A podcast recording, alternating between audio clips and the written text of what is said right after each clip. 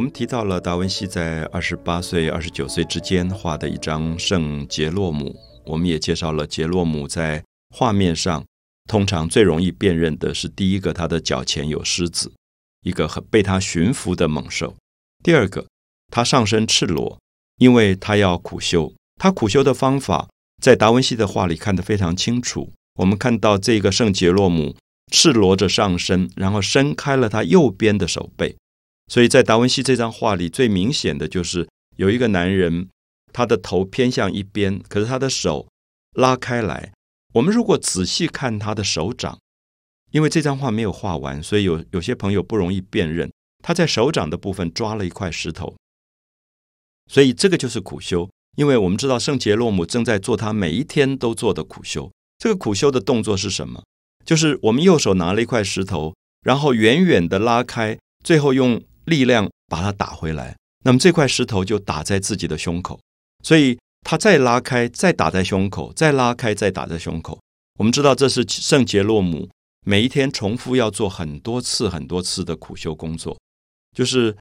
也许我们今天锻炼我们的身体，我们可能会做仰卧起坐一百下，或者做伏地挺身五十下之类。那么圣杰洛姆是用心灵的苦修，他就是用一块手里拿的石头，不断的打自己的身体。大概有一种节奏感，所以这个动作就很容易就认出来，这是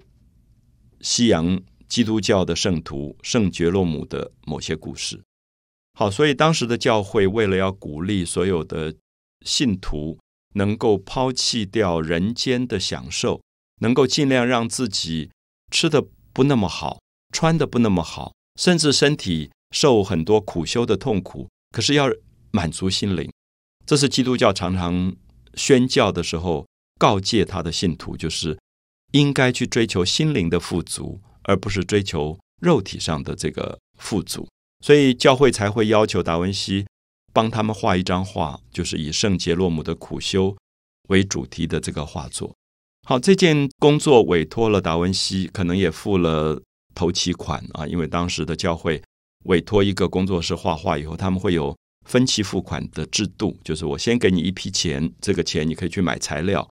那接下来你就开始画，那可能画到一个时候的时候给第二笔款子，那么最后交件的时候可能又有一个尾款，那么所以它其实是一个工会制度里面很合理的这种委托案子。好，达文西就开始接了这个案子，可能也拿了头期款，他就开始画这张画了。我们知道当时达文西画画的时候，他所用到的材料基本上。可能是木板，我们现在多半西方的画可能是油画画布，那个时候多半是木板。这个木板有时候要打磨的很平，上面再用胶去粘一层细的麻布，才能够画画。然后上面打底啊，打底。然后所使用到的颜料多半是矿物颜料或者植物性颜料，因为那个时候比较没有化学性颜料。然后它颜料要附着在画布上。必须要有一个中介的媒体，基本上当时用的可能是鸡蛋，我们叫 tempera，就是叫蛋彩画。因为鸡蛋有一种很高的粘稠的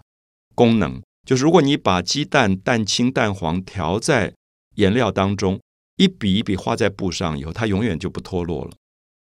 它就可以粘在这个画布上。那么这一类的话，我们叫做蛋彩画，也就是西方文字里所谓的 tempera。那么当时也有一种画不用蛋的，是用油，就是用亚麻仁油。那么可是这个用油来画画的技法，基本上当时比较是属于北方，就是今天的法国以北、比利时这一带、荷兰这一带，而不是意大利。意大利的油画不那么发达，所以达文西当时有用到鸡蛋来画画，也有用到油来画画，他有时候甚至会混合。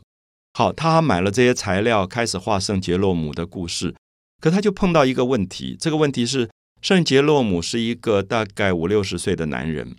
然后他上身没有穿衣服，所以你要怎么去表现这个年龄的人他的下巴、颈部所有的肌肉慢慢松下来的感觉？我们知道，如果二十岁，这个地方的皮肤是很有弹性的，可是年纪大了以后，你会发现最明显就是下巴或者是两颊。或者是颈部的肌肉慢慢会松下来，那达文西就很感兴趣，因为他觉得我今天要画画，我应该确定那个画里的人的年龄。如果我今天找了一个模特是二十岁的，最后画出来就不像杰洛姆，因为杰洛姆是一个比较中年以后比较苍老的一个男人，所以他就开始研究人的身体，他的脸颊会有什么样的变化，在五十岁的时候，那么肌肉会有什么样的变化？那么更重要的是，圣杰洛姆每一天都拿一块石头，伸手打自己，不断的打自己，所以因此他锻炼的最多的肌肉是哪里？就是脖子。然后，如果大家现在在用你的左手去摸你右边的脖子，你就会摸下来有一个肩膀，脖子到肩膀这边有一些肌肉的变化。然后你摸到你的前胸上端就是锁骨，有一个凸起来的骨头叫做锁骨。然后你继续摸下去的时候，你会发现，如果你现在把手拿起来，假装是拿了一块石头，像圣杰洛姆一样的时候，你会发现你肩膀的肌肉跟脖子的肌肉会有一种拉动的力量，它它有很多变化。可这个部分，你平常看别人做这个动作，你看不出来。尤其是我们今天都穿着衣服，所以那个动作看不出来。比如，如果我在捷运里面，我的面前来了一个人，然后他没有位置坐，所以他就伸手去拉上面的吊环。这个时候，其实他的肩膀跟脖子发生了很大的肌肉变化，可是因为他穿着衣服，所以我看不出来。所以达文西就要求他的模特儿必须赤裸着身体，赤裸着上半身，让他看脖子到肩膀的这一段的变化。他就发现这个动作，如果你每天做一百次，你的肌肉会有很多很多复杂的变化出来，而且它会变成一个很有强度的肌肉。就是如果我今天每天都到健身中心去拉那个呃单杠的话，我想不出一个礼拜，我的肌肉就跟我现在不一样，就是那个柔软的肌肉都会拉紧，啊，就是它会变成像运动员的身体。所以达文西就很感兴趣要画圣杰洛姆的脖子到右边的肩膀这一段。可是我们知道当时他对这一方面的知识的了解非常的少，因为教会不准。画家去解剖尸体，所以我们下面会跟大家特别介绍有一个新的学科出来，叫做解剖学。解剖学就是把人的皮肤割开，去了解底下的肌肉有哪些组织。那么，当你了解了以后，你才能够去画人的身体肌肉上的这些变化。所以，这是达文西非常早的一件表现出精彩的人体解剖学的一件作品。特别是看这张作品的时候。大家一定要专注在他的脖子、他的肩膀、手这一段，你会看到他后来在草图里画了很多很多的解剖图。